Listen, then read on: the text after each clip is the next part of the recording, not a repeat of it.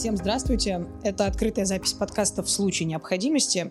Подкаст, в котором представители некоммерческих организаций и благотворительных фондов будут делиться с нами инструкциями, которые нужны нам в повседневной жизни. Меня зовут Анастасия Егорова. Я журналист «Новой газеты». И сегодня наша тема такая очень прикладная, с которой мы сталкиваемся каждый день. Хотим мы этого или не хотим, это мусор. Сегодня мы будем обсуждать, как сделать из мусора вторсырье и задавать вопросы, которые кажутся нам очевидными или, наоборот, совсем сложными.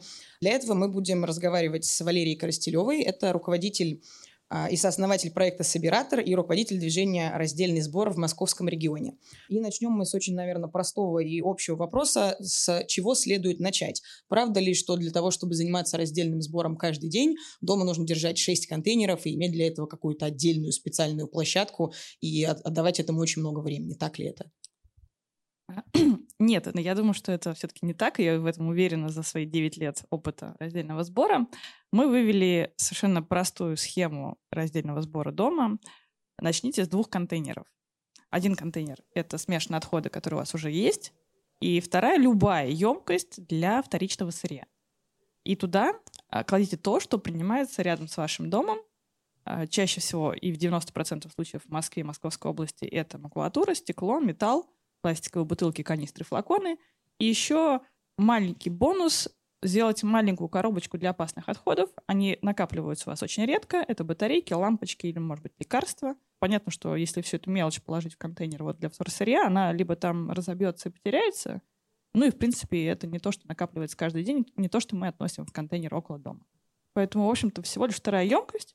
Вы весь этот пакет берете с этим вторсырьем и относите в синие контейнеры – а, который есть сейчас в Москве, Московской области. А вот в том контейнере, который первый, который со смешанными отходами, там а, то, что мы на самом деле выбрасываем, наверное, больше всего, это пищевые отходы. Да, остатки еды, там какие-то шкурки, еще что-то, что стоит делать с ними, какие вообще есть способы от них избавляться. А, что касается пищевых отходов, то, что органические отходы по-другому еще называются, или кухонные отходы, то их в идеале нужно компостировать, отправлять в круговорот веществ снова, чтобы из них делалось удобрение, они возвращались в землю, а не на свалку, где будут выделять сероводород и метан и будут загрязнять окружающие территории. Так вот, э, как это сделать компост? Ну, дома. Значит, если вы живете за городом, на даче или в загородном доме, или в каком-то СНТ, или часто там бываете, то там просто ставится компостный ящик. Это современная, понятная, прикольная штука, которая стоит, там, не знаю, 2000 рублей в Леруа Мерлен. И все, забывайте про э, вообще пищевые отходы. Вы не выбрасываете их в обычную мусорку. Э, они там сами компостируются, сами проветриваются. Никакого особого ухода за этим не требуется. Это аналог бабушкиной компостной ямы на даче, но только в приличном виде, как во всей цивилизованной Э, Европе, не знаю, или там Азии и так далее. Если вы живете в городе, то э, в Москве можно ставить измельчители в раковину для пищевых отходов. К этому подготовлена была канализация Москвы в 2000-х годах при Лужкове, и дальше все пищевые отходы отправляются измельченные э, в очистные сооружения, где из этого делается биогаз, где эти пищевые отходы в конце высушиваются и отправляются уже на техногрунт. Это не удобрение, конечно же, но это гораздо лучше и безопаснее, чем э, на свалке, чем ну, метан и сероводород там. Плюс пищевые отходы помогают очищать канализацию в Москве от бытовой химии и агрессивных веществ, которые сейчас активно используются и в домохозяйствах, и в любых организациях. Потому что что очищает канализации, наши канализационные стоки, это активный ил, это микроорганизмы, которые питаются органикой. А вот бытовой химией они не питаются. Поэтому лучше подкармливать их чем-то, что они будут переваривать, тем самым больше размножаться и быстрее очищать воду. А следующий у нас пункт это, конечно, пластик, про который все говорят. Все знают, наверное, про вред пластика, про то, что его есть много видов. И вот здесь возникает, наверное, тоже самый сложный вопрос. Вот пластика есть много-много видов. Сколько их принимают? Как их разделять? И вот если у меня дома есть а, вот этот один контейнер под вторсырье, но при этом у меня есть шесть видов пластика, что с ним делать, как его разделять и куда он попадает потом? Да, пластика действительно существует несколько десятков видов. То есть э, вообще разновидностей просто очень-очень-очень много. Для упаковки используется обычно 6. Еще для техники пару-тройку видов, для, не знаю, автомобилей, еще, ну, то есть для любых других предметов используется еще много разных пластиков. Они все имеют разную температуру плавления и горения, поэтому не могут приниматься вместе в один контейнер, потому что дальше их в черный ящик не могут засунуть. Внимание, черный ящик! И дальше вытащить оттуда новый материал. Ну, так не работает. Один пластик в процессе переплавки загорится, другой только плавится, и материал не получится. Поэтому, к сожалению, с пластиком большая-большая засада. В контейнере во дворе можно сдавать пластиковые бутылки, канистры, флаконы, пластиковые ящики. А, в некоторых районах еще принимают пенопласт. Я думаю, все представляют, что это такое. Вот. И тут в данном случае смотреть на маркировку не надо. Это вот вы бабушке сказали, бутылка, канистра, флаконы, тазики, ведра, ящики, бабуль, клади сюда, и никакими маркировками вы бабулю не парите.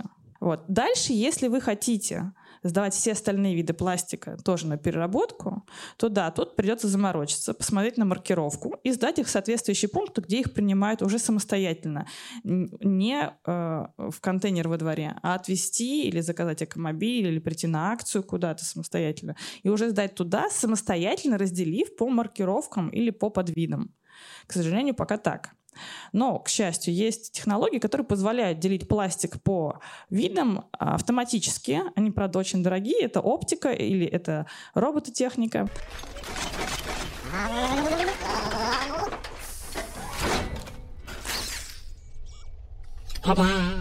такие сортировки, которые автоматически это делают. Но в Московской области они только сейчас запускаются и строятся. И э, ну, мы надеемся, что в процессе не понадобится сортировать самостоятельно пластик, а это будет делать техника. Пока, если я хочу разделять, например, тот же самый, ту же самую бутылку, их же есть, уж бутылок тоже, например, много видов, но вот у меня есть бутылка, на ней есть отдельно крышка, отдельная этикетка. А, если я хочу прям вот сделать это правильно, то мне нужно все это разделить, разложить по пакетикам или все-таки... В общем-то, для бабушки, грубо говоря, в простом варианте, все бутылки, канистры кладите и флакончики, все, что вот похоже на бутылку, канистру, флакон, кладете во дворе в контейнер, и это поедет на досортировку, это отсортируют сами уже дальше на канистры, которые ПВД и ПНД, да, на ПЭТ-бутылки, они там сами это будут сортировать с помощью либо той же самой оптики, либо ручная сортировка. Крышки, этикетки обычные снимать не надо, ни горлышки, ни дозаторы вы оттуда выковыривать, ничего снимать с них не надо. Кроме термоусадочной пленки, которая как чулок обтягивает емкость целиком, такая этикетка, она затрудняет потом просто переработку в процессе дробления, наматывается на ножи. И плюс она еще плохо отделяется в процессе флотации с пэт-бутылок. И поэтому на уровне первых шагов вы просто не запариваетесь с маркировкой, сдаете в контейнеры во дворе бутылки, канистры, флаконы и какие-то большие ящики, ведра, тазы, и это дальше отсортируется вручную. Все, ну или там полуавтоматически, все нормально. Вот. Но если вы хотите уже заморочиться с остальными подвидами пластика, да, то вот ну, в Москве в данном случае собиратор, потому что это единственный пункт приема, который ну, ты приезжаешь и сдаешь все остальные виды сам э, в одном месте. Собиратор же есть еще проекты такие передвижные, да, где это можно сделать да, можно приехать на наши акции волонтерские или заказать экомобиль. Но при этом вы все равно сами там сортируете все. Либо мешочки все сдаете подписанные экомобиль, да, здесь полистирол 0,6 маркировка, здесь 0,5 полипропилен. Либо на акцию приходите тоже по э, контейнерам э, у волонтеров раскладываете самостоятельно. Давайте спросим, наверное, пока наших зрителей, потому что есть уже, наверное, да, две темы. Это пищевые отходы и пластик. А, давайте по вопросам. Внимание, вопрос. А надо ли мыть бутылки перед тем, как их сдавать? И если стеклянные бутылки, то тоже штим... Или это я опережаю события про стеклянные бутылки? Ну, давайте сразу отвечу и про стеклянные, и про все остальные емкости. В идеале, конечно, э, споласкивать э, от пищевых продуктов. Не от бытовой химии. От бытовой химии или там шампунь кончился, просто вылили, чтобы не вытекало и не портил, например, макулатуру, которая будет в этом контейнере. Вот. Э, и сдали. Для чего нужно споласкивать? Для того, чтобы дальше это вторсырье, первое, не портило макулатуру, которая испортится от пищевых отходов, Второе, с этим работают люди, и поэтому для них это должна быть не адский труд из серии Мордора, и все-таки как-то это было приятно. В том числе это будет приятно жителям этих районов, которые находятся рядом, потому что чаще всего сортировки находятся в пределах города Москвы, и неприятно, когда у тебя сортировка через дорогу, а оттуда вонь идет как э, с, с полигона. Во-вторых, если вы сдаете в такие волонтерские проекты, как Собиратор, Движение раздельный сбор или любые другие, то там условие обязательное сполоснуть, потому что по-другому мы не можем принимать даже юридически. Мы не можем принимать отходы с пищевыми остатками вторсырье. Это просто ну, юридический факт. Мало того, наши переработчики дальше, с которыми мы работаем по редким видам вторсырья, типа полистирол, полипропилен, пакеты, они не принимают загрязненные пищевыми отходами. У них нет моек, например, или э, у них нет фильтров таких, которые могут это все уловить. Поэтому в некоторых случаях это обязательное требование, но вот если вы пользуетесь контейнером во дворе, то это ну, желательное. Да. Но если вы идете по улице и пьете питьевой йогурт, в большой такой бутылочке. Все с ним хорошо. Бутылочка классно переработается. Вы закрываете крышку плотно, чтобы она не спачкала там ничего. Сдаете в этот синий контейнер. И все это досортируется на сортировке и нормально отмоется на больших промышленных предприятиях, куда отправляются все канистры и флаконы, и бутылки. Там это все отмывается без проблем. А с точки зрения стекла, Второй вопрос про стекло. Этикетки, э, дозаторы, горлышки, крышечки со стеклянных бутылок снимать не обязательно. То есть я бы сказала, что вообще не заморачивайтесь. Принцип такой. Если что-то вы хотите начать отмывать, сразу же остановитесь.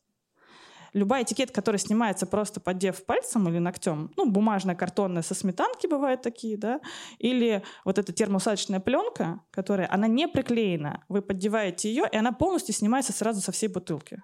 Все. Это максимум ну, все, у всех усилий, которые должны происходить с этикетками. Вот. Если вы начинаете что-то отскабливать, отмывать и так далее, значит, вы делаете неправильное действие. Оно излишне. А, у меня такой вопрос. Расскажите про сжатие мусора. Обязательно ли это делать? И вот маленькие бутылочки, которые у вас стоят, обязательно ли их сжимать а, перед тем, как выбросить? Не затрудняет ли это процесс сортировки? Нет, процесс сортировки точно не затрудняет то, что вы сожмете э, бутылку или канистру. Это точно сэкономит место в контейнере для ваших соседей. Это точно сэкономит бигбэги, мешки у волонтеров и место в машине у водителей, которые возят вторсырье.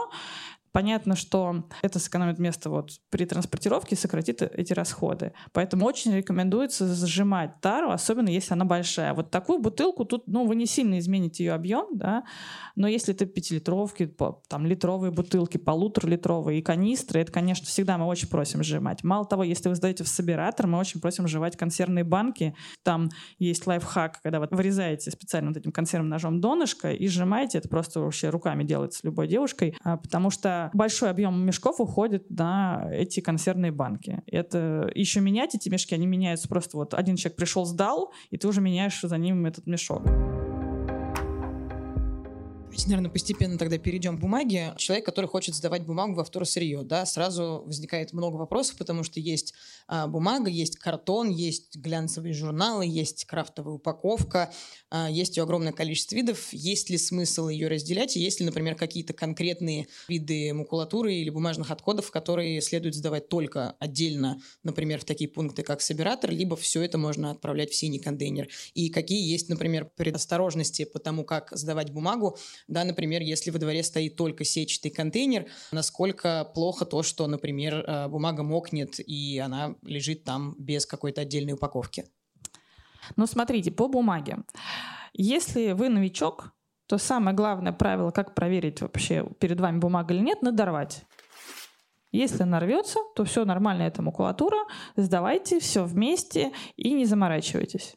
Исключения основные, которые надо запомнить, это тетрапак упаковка, но вряд ли у вас получится ее так легко надорвать, вы увидите, что там пленка и фольга. Это бумажные стаканчики, которые с полиэтиленовой пленкой. В принципе, они могут, наверное, хорошо порваться, если приложить хорошие усилия, но это не считается макулатурой. И не считается макулатурой всякие салфетки, туалетная бумага, бумажные полотенца и яичные подложки.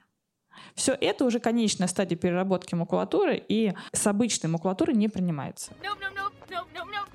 Все остальное кладите туда, в макулатуру. Они, если что, отберут, отсеют, если увидят, что что-то вы положили не то. В принципе, всегда все досортировывается. Но э, если мы говорим про проект Собиратор, у нас нет возможности досортировки. У нас волонтерский проект, у нас мы и так еле э, существуем, поэтому у нас нет еще возможности на каждую фракцию по несколько работников поставить, которые будут досортировать это. Поэтому в нашем случае вы сортируете сами. Почему мы просим э, в нашем проекте сортировать на подвиды?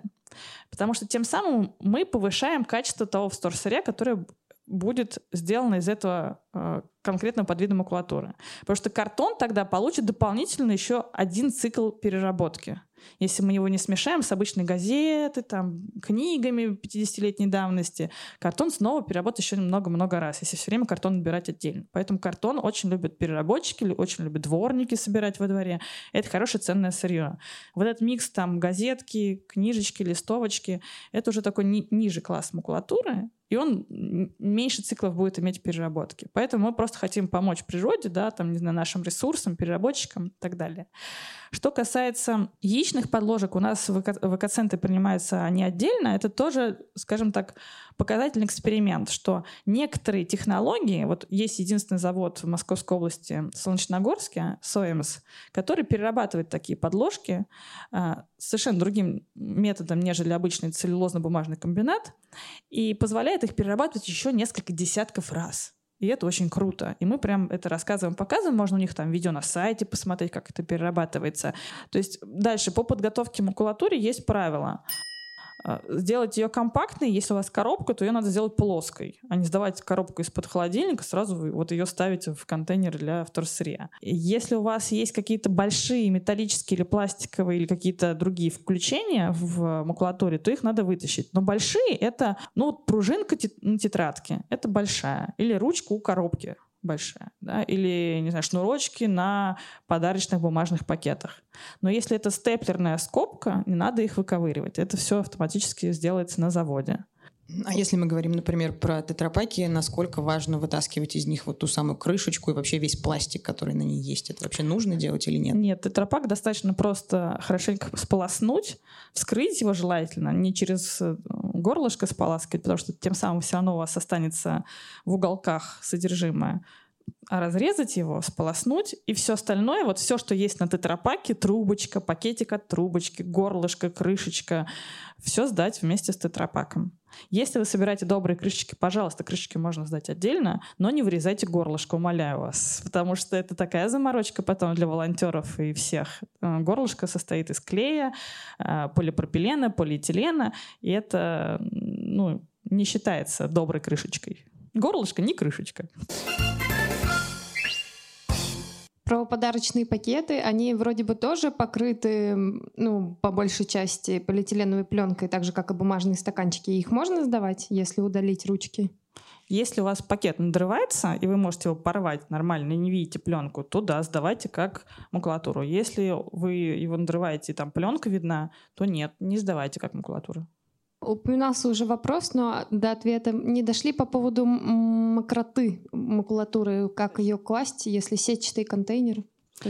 Ничего страшного, если макулатура намокнет, потому что потом в процессе переработки ее все равно разволокняют водой. Поэтому она высыхает, намокает, высыхает, намокает, ничего страшного. Главное, чтобы она не пачкалась пищевыми какими-то остатками, жиром, продуктами, борщом. Там в, друг, в другую сторону вопрос. Пробувные коробки, они считаются макулатурой? Их можно в синий контейнер или лучше куда-то отвозить, или вообще они бесполезные? Опять же, надрываете, если рвется, то макулатуру сдаете либо но... в синий, либо в, там куда угодно. Но они надрываются, но там обычно есть блестящие какие-то надписи, элементы. Краска — то же самое, как с глянцевыми журналами или подарочными пакетами или вот обувными коробками. То, что блестит, ну, надпись какая-то, это краска. Вот. Но это не обязательно пленка. Угу. И поэтому надорвали, проверили, сдали. Давайте тогда перейдем к следующему разделу, к опасным отходам. Вот мы примерно все, наверное, видим в пятерочках и других продуктовых магазинах, и во вкусвиле сейчас стоят вот эти самые коробочки для сбора, например, батареек. А действительно ли они потом из этих коробочек попадают на переработку, и какие вообще а, сейчас происходят изменения с опасными отходами, и как вообще вот у себя, когда вот есть два контейнера дома для вторсырья и для обычного мусора, как определить, какие отходы опасны и какие нет? Начнем с конца. Как определить, опасный у вас в руке отход или нет? Если на нем стоит значок ну, если это батарейка или техника, там обычно стоит значок «не выбрасывать мусорку». Такая мусорка и перечеркнуто. То есть э, чаще всего а, это опасный отход. Но бывают предметы, на которых такой значок не умещается, или наоборот, предмет слишком большой, как шина автомобильная, да, или на нем не видно. Поэтому ориентируйтесь на нашем сайте. Вышел справочник 100 видов вторсырья и вещей, и куда их сдавать. И они там разделены на 5 категорий. Одна из категорий — опасные отходы. По крайней мере, самые основные виды опасных отходов, которые у нас образуются, они там есть. И дальше даже есть куда их сдавать. Так что по большинству отходов там ответы есть. Что касается следующего вопроса, точно ли батарейки из э, супермаркетов, э, из этих пунктов отправляются на переработку? Э, чаще всего да. То есть мы пока не встречали именно профанации с батарейками в супермаркетах ни разу за нашу практику девятилетнюю по всей стране. А, с лампочками профанацию чаще, но они идут не от супермаркетов, а от управляющих компаний и каких-нибудь странных таких сервисных компаниях. Почему так? Супермаркеты это делают для того, чтобы повышать себе рейтинг. И они не заинтересованы, чтобы их раскрыли и устроили им антирепутацию. Они, ну, в общем-то, не для этого делают. А управляющей компании все равно, потому что, ну, куда вы денетесь от вашей управляющей компании? Ну, кто, кто-нибудь занимался организацией ТСЖ, сменой управляющей компании? Ну, вот, это же такая морока, которая никому не нужна. А сервисные компании, это, например, такие, там, ООО управление, там, лучшими видами отходов. Ну, там, ромашка. И они приходят в вашу управляющую компанию и говорят, ребят, 5 тысяч в месяц, вам ставим красивый рыжий контейнер, такой вот металлический, и вывозим у вас батарейки и лампочки управляющая компания вашего дома думает, о, ну, прогрессивная тема, Москва за это, Подмосковье за это, постановления какие-то есть, по которым мы вроде бы должны это делать. И берут у этих э, договор и подписывают. А куда отправляет эта компания, им уже, в общем-то, все равно. А те ребята могут на свалку отправить, просто потому что 5000 рублей абонентская плата — классный заработок. Такие прецеденты были. Вот. В данном случае тут надо и у тех, и у других уточнять договора, а куда, а лицензии, а потом договора с перерабатывающими предприятиями. Но поэтому, так как заморачиваться с этими всеми договорами и общественным контролем очень тяжело, конечно, на, по субботним вечерам лучше это делать когда вы написали уже всем правительством Москвы и так далее. Но просто если вам надо сейчас сдать батарейки лампочки, то идете в супермаркет, там Икея, Глобус, Касторама, э, Леруа Мерлен и сдаете там. И там все хорошо.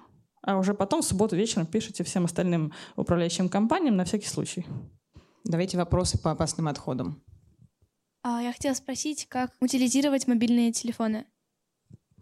Э, телефоны утилизируют так же, как и технику, в пункт приема техники. Сейчас технику принимают, э, вот именно телефоны принимают точно ВМ-видео или Дорадо. У нас еще будет 18 апреля акция «Электровесна» по всей Москве и Московской области, волонтерская. Также принимается в нашем собираторе и в экомобиле, и на акциях небольшая техника до 2 килограмм на акциях. А в самом экоцентре принимается любая техника. Скажите, пожалуйста, у меня есть старый электросчетчик крутящийся. Да где можно его, его утилизировать? Его тоже можно сдавать как технику. То есть как технику? Да, как технику. В принципе, все, что работает от батареек или от электричества, а он, очевидно, от электричества работал, можно сдавать с техникой. Что делать? У меня разбился последний градусник. Больше, честно, не куплю. Вот. И у меня стоит уже несколько недель. Я его в баночку закрыла. Вот куда, куда его безопасно сдать? Спасибо. А, мы провели буквально этой зимой общественный контроль э, приема градусников в Москве. Если до этого в Москве был только один пункт приема градусников где-то на Варшавском шоссе, то сейчас их можно сдавать в специальные э, станции пожарной части МЧС, как-то так они называются. У нас на сайте прямо на них есть горячая линия телефон и алгоритм действий по градусникам. Так что можно прямо на сайт зайти и посмотреть, э, позвонить по телефону, узнать адрес ближайшей вот этой станции. У меня вопрос по опасным отходам еще. Медицинские отходы, они разного класса, насколько я знаю. Путаю эти классы пока еще. Значит, первое – это лекарства, ну, которые у людей в квартирах образовываются. Это без следов заражения, ни шприцы, ни бинты, лекарства. Вот сироп, там у меня просроченный таблет, не знаю, куда выкинуть. Читала, читала, ситуация, значит, заставляет сильно жевать. Лучшего в аптеку я не могу, в больницу никуда не могу отнести. Куда мне их девать сейчас? Квартира маленькая. Есть компания управления отходами, она, собственно, указана у нас на сайте в этом справочнике, э, напротив, ну, внутри карточки медицинские отходы, лекарства. Э, туда можно сдавать э, все и шприцы, и блистеры от таблеток, и просроченные лекарства, в том числе просроченную бытовую химию, косметику. А есть ли список, может быть, отходов, которые не принимаются вот точно вообще совсем нигде? Например, вот я знаю про колготки. Есть ли еще что-то, что вот прям вообще никак не принимается? Да, как раз вот э, я уже упоминала наш справочник из 100 видов вторсырья и упаковке и различных предметов. И там одна из категорий, вот самая последняя, это то, что не принимается вообще нигде, мы не встречали в России, или, ну, максимум принимается какими-нибудь вот мастерицами, как про чеки, но это вообще не системная история. То есть если это не принимается хотя бы хоть, хоть как-нибудь на переработку, то это в нижнем, самом нижнем вот э, категории у нас на сайте. Можно посмотреть подгузники, средства личной гигиены типа прокладок туда же, э, туалетная бумага, бумага, э, чейки, бумажные стаканчики, какие-то резиновые перчатки, ну и так далее. В общем, там достаточно такой хороший список.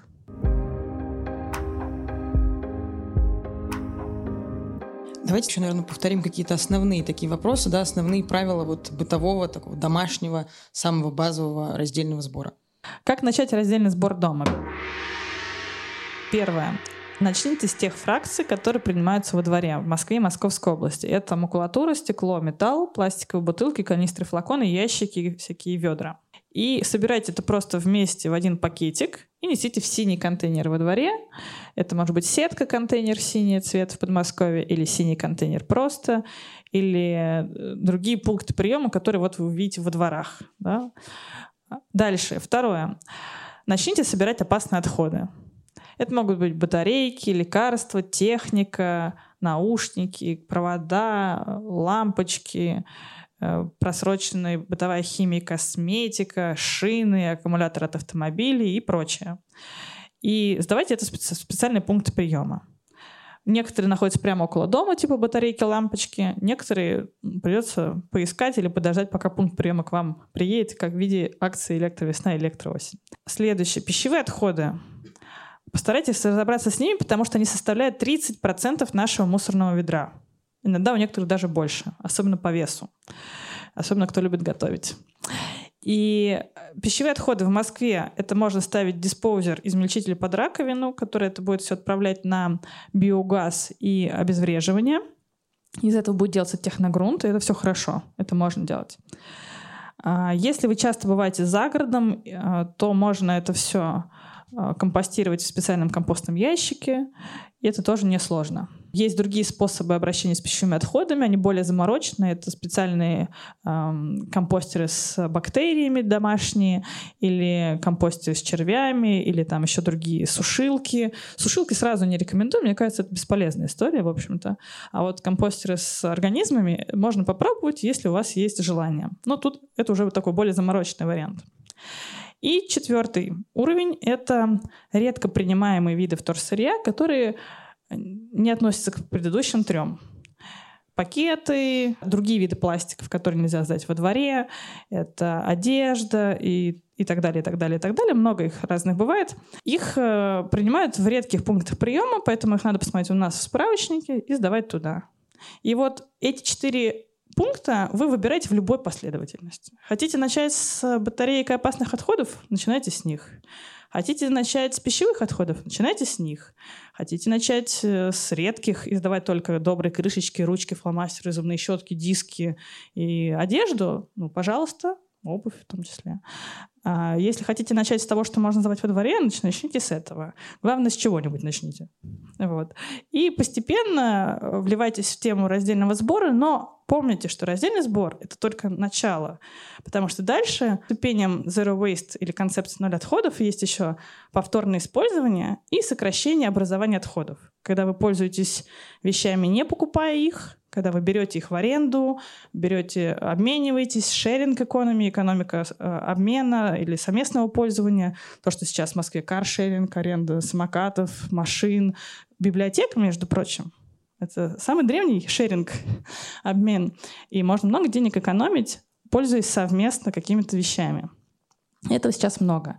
И сокращение образования отходов. Кто-то ходит с бахилами и не образует отходы, кто-то не покупает э, кофе на вынос, а пьет его в кофейне и уделяет время себе, ну и так далее. То есть вот обычно раздельный сбор, потому что все такие, ой, куда мне сдать бабушкину библиотеку? Или еще там опасные отходы. И потом думают, а может быть еще что-то можно сделать? И начинается дальше правильный выбор упаковки, который можно сдать, а может быть вообще уже без упаковки, потому что я уже задолбался ее сдавать, да, а, и еще, еще, еще, и дальше втягиваешься в этот новый образ жизни. Так что раздельный сбор — это не панацея, это только начало. Есть какие-то вообще советы вот по этому самому просвещению и а, есть ли какие-то, может быть, правила того, как это сделать лучше и правильнее? Да, конечно, есть советы. Ну, начнем с того, что будьте нормальным человеком.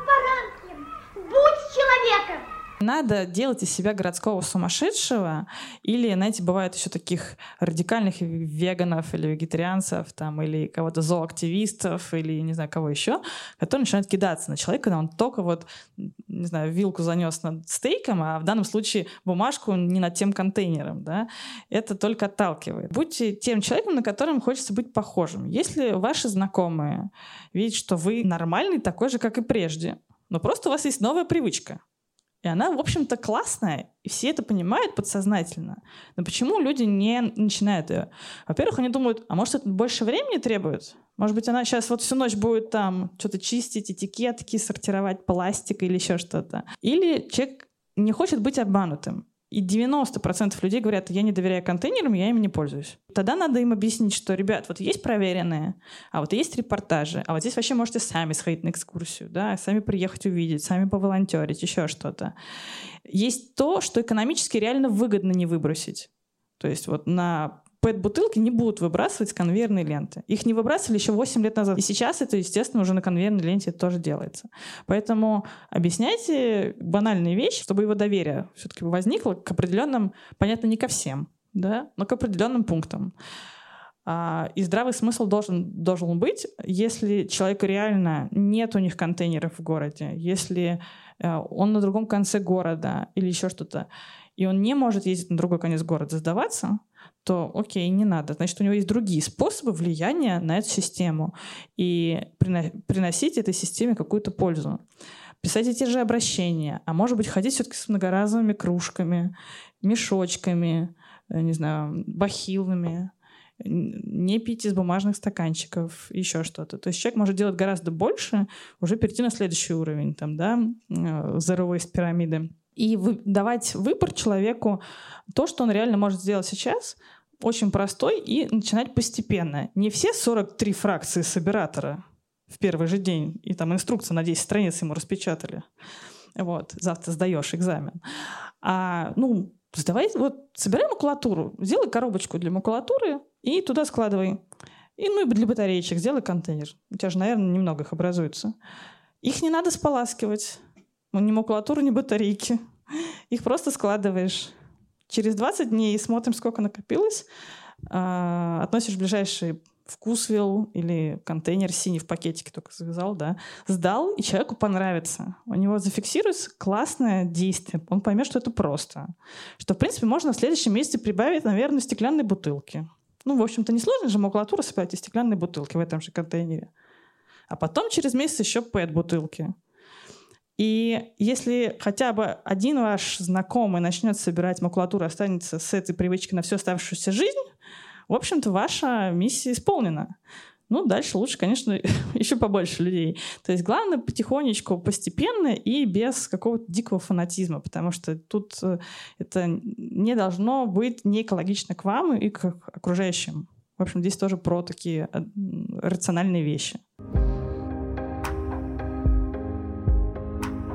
А я напоминаю, что это была открытая запись подкаста в случае необходимости. Сегодня на наши вопросы отвечала Валерия Коростелева, соосновательница Собиратора и руководительница движения «Раздельный сбор» в московском регионе. С вами была я, Анастасия Егорова, журналист «Новой газеты».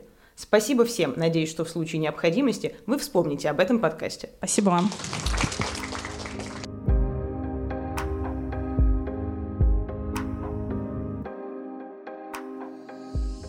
Этот подкаст создан с использованием средств гранта президента Российской Федерации на развитие гражданского общества, предоставленного Фондом президентских грантов.